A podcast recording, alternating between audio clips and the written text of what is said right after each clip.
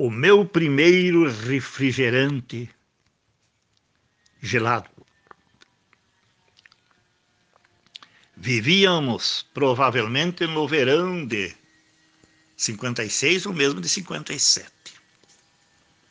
E como já mencionei em outras histórias, costumeiramente eu ia a cavalo ao povoado de Não Me Toque, o que fazia oportunamente com grande prazer, pois lá eu tinha oportunidade de ver e contemplar carros de diferentes marcas que eram importados na época, a desfilar pela avenida, Avenida Alto Jacuí.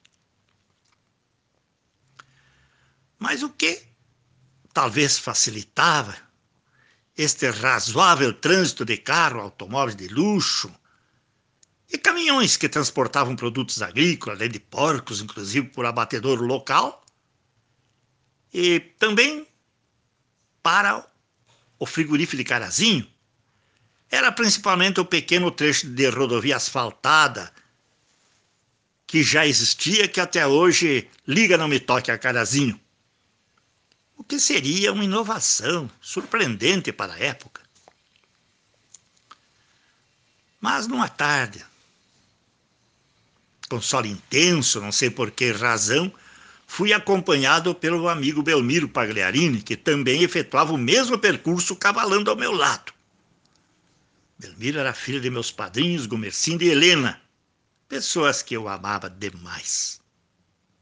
Nesse dia cavalgamos lado a lado, por vezes subíamos e descíamos barrancos da estrada em ambos os lados.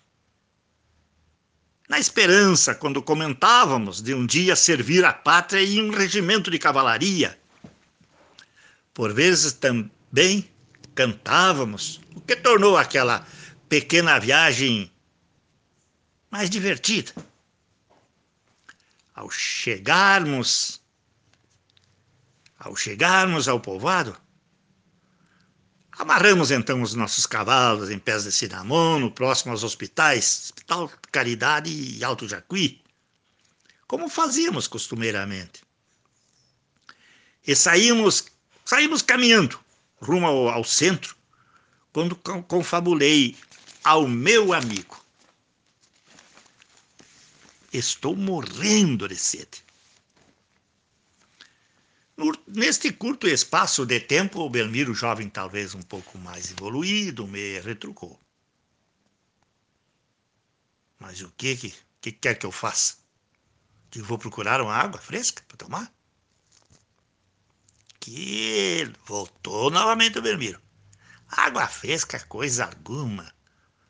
Pois vamos dar uma chegadinha ali no clube e vamos tomar um refrigerante. Quando voltei novamente a me pronunciar, mas se os refrigerantes são essas ah, gasosas, mornas, fedorentas, eu prefiro permanecer assim, louco de cedo, então. Mas ao confrontar-nos com o referido clube, Subimos, então, por uma escada, quando o Belmiro tomou a iniciativa. Né?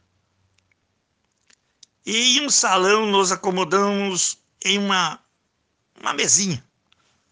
Quando um garçom se aproximou, logo o Belmiro foi, foi falando. Uma soda laranja, por favor. Quando foi servido o refrigerante, o meu amigo foi falando. Esta nota de 50 é o que eu tenho. Quando o funcionário respondeu: sem problemas. Pois se essa é a grande questão, então está tudo, tudo, tudo resolvido.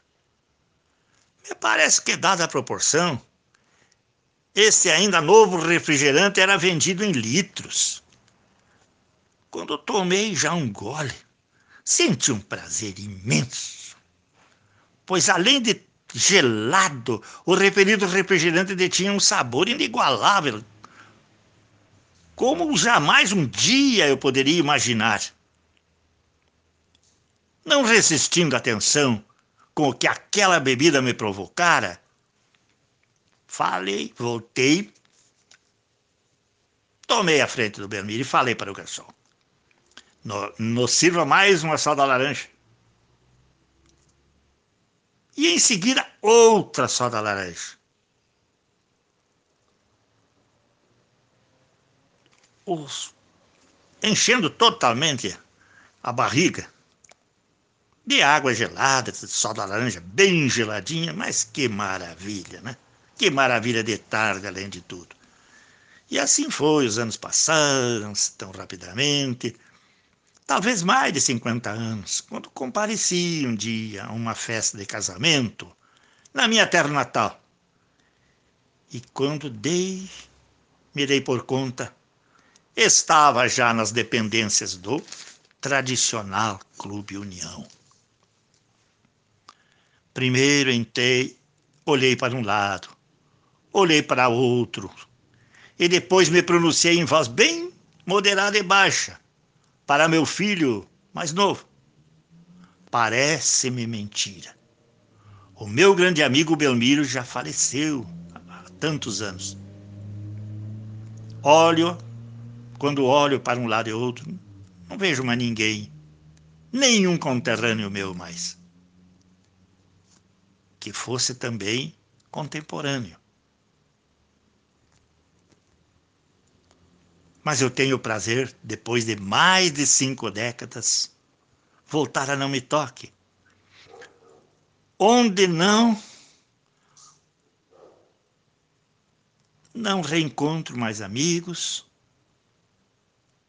só essa nova geração, divertida nova geração, mas de uma coisa estou bem certo. Voltei ao Clube União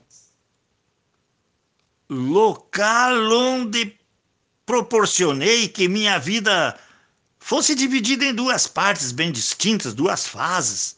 A primeira, os tempos das gasosas mornas e fedidas das festinhas do interior.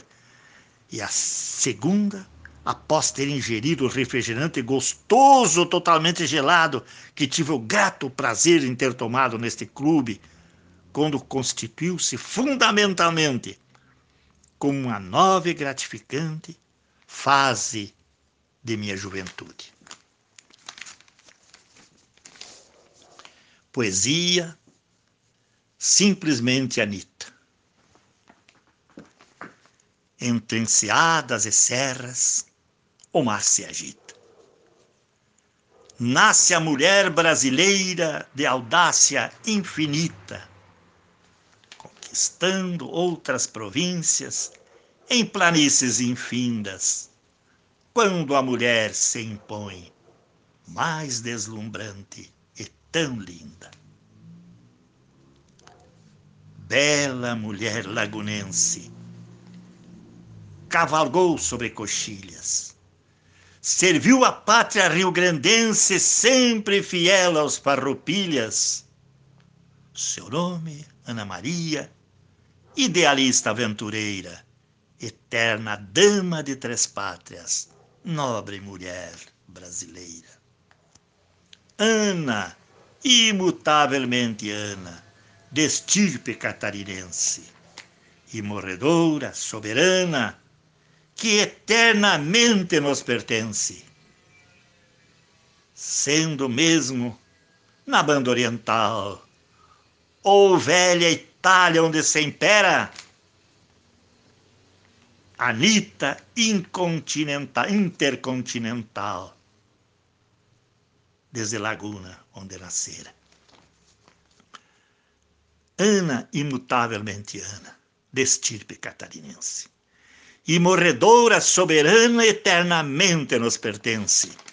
Mesmo na banda oriental, ou velha Itália, onde se impera, Anitta intercontinental, desde Laguna, onde nascera. Anitta, Anitta, Anitta, em mil façanhas de amor e de glórias. Incontestável, perseverante, bonita, emoldurando novos rumos para a história. Anitta, Anitta, Anitta, em mil façanhas de amor e de glórias incontestável, perseverante, bonita, emoldurando novos rumos para a história.